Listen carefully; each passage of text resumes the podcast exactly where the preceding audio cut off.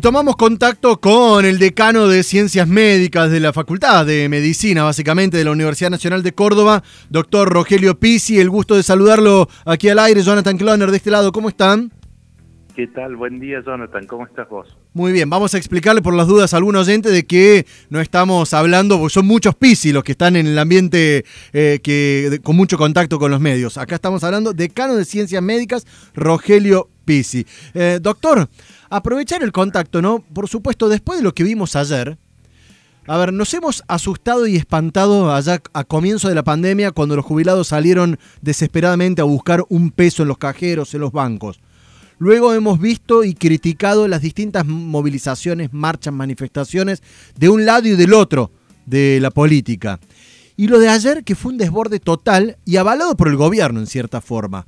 ¿Hay que tener preocupación en este contexto pandémico con lo que sucedió ayer?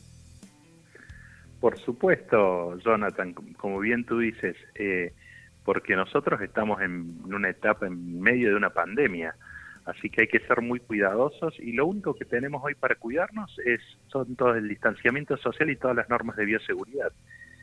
Y como siempre decimos, esta es una responsabilidad compartida del Estado y de la comunidad. Y lo que vimos ayer, lo que vinimos viendo el fin de semana pasado en nuestra provincia, con las medidas de, de relajación de la gente, que se llenaron todas las sierras, es preocupante porque de acá a 15 días vamos a ver los efectos y el resultado de, esas actitudes de la gente y que vamos a tener y que, puede ser grave y podemos tener de nuevo un pico cuando estábamos controlando y el nivel de contagio se había mesetado y teníamos un número que venía en descenso.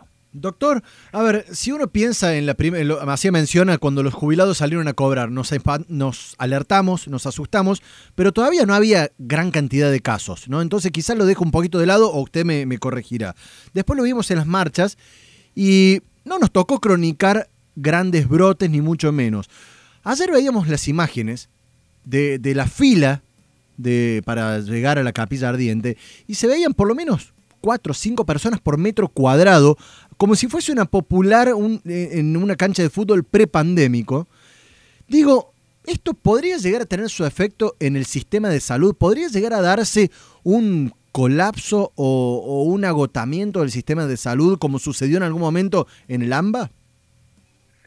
No hablemos de colapso, hoy el sistema sanitario está robusto, fuerte y con mucha capacidad para dar respuestas pero sí nos preocupa el resultado que puede tener esto, que puede generar de nuevo un, pico y que suban la cantidad de casos, como te dije, cuando en este momento que realmente la habíamos controlado, estaban en franco descenso la cantidad de casos y el sistema de salud y el, los profesionales de la salud estaban un poco más relajados, eh, algunos en algunos casos en nuestros hospitales universitarios y en la provincia pudimos dispensar a los profesionales de la salud que la verdad venían de siete meses sin descanso y están totalmente agotados.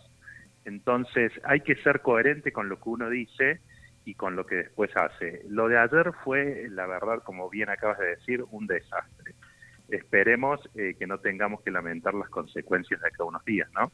Como, como miembro del ámbito de la salud, como representante de, de, la máxima escuela de salud de la provincia, ¿qué sensación le dio? Sacando a ver si es responsabilidad del gobierno, si era responsabilidad del Estado, si era responsabilidad individual, ¿qué sensación le produjo? No sé si es futbolero, si es maradoniano, desconozco, pero ¿qué sensación le daba cuando veía las imágenes ayer por televisión? La verdad que lo de ayer eh, genera mucha tristeza, eh, porque creo que la gente no ha llegado a comprender y quizás, eh, vuelvo a repetir, es una responsabilidad compartida del Estado y también de nosotros como ciudadanos.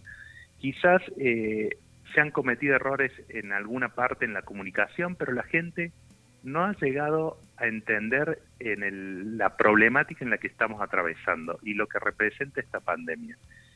Y bueno, y las consecuencias están a la vista, la cantidad de contagios, eh, el número de muertes, que, que la verdad que lo vamos a lamentar al final de esta pandemia.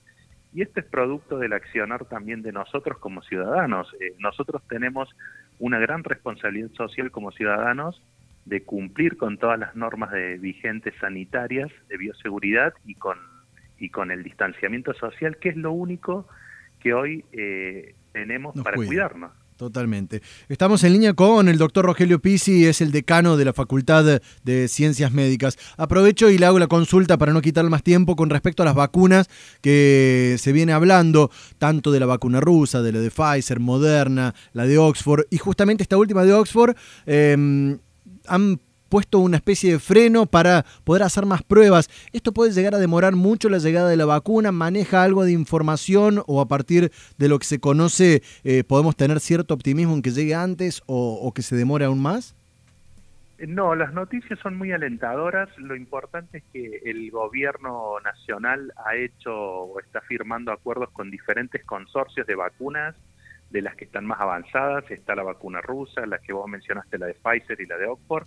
Así que nosotros nos estamos preparando, trabajando en conjunto con el Ministerio de Salud de la Nación, de la provincia, y se espera que para fines de enero podamos tener alguna de estas vacunas en las que ya hay acuerdos, preacuerdos firmados o contratos y podamos empezar a inmunizar a nuestra población. Así que la verdad que eso es muy esperanzador y alentador. Pero más allá de que tengamos la vacuna, la gente tiene que entender que vamos a tener que seguir cuidándonos con las normas de bioseguridad y distanciamiento, porque con la vacuna sola no va a alcanzar. Eh, va a llevar un tiempo para generar la inmunidad que necesitamos en toda la comunidad.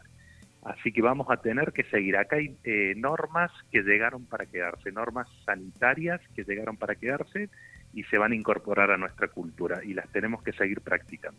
Doctor Rogelio Pisi, decano de la Facultad de Ciencias Médicas, eh, muchísimas gracias por los minutos aquí en Hora de Noticias. Buen día, Jonathan. Gracias a ustedes. Hasta luego. Clásico de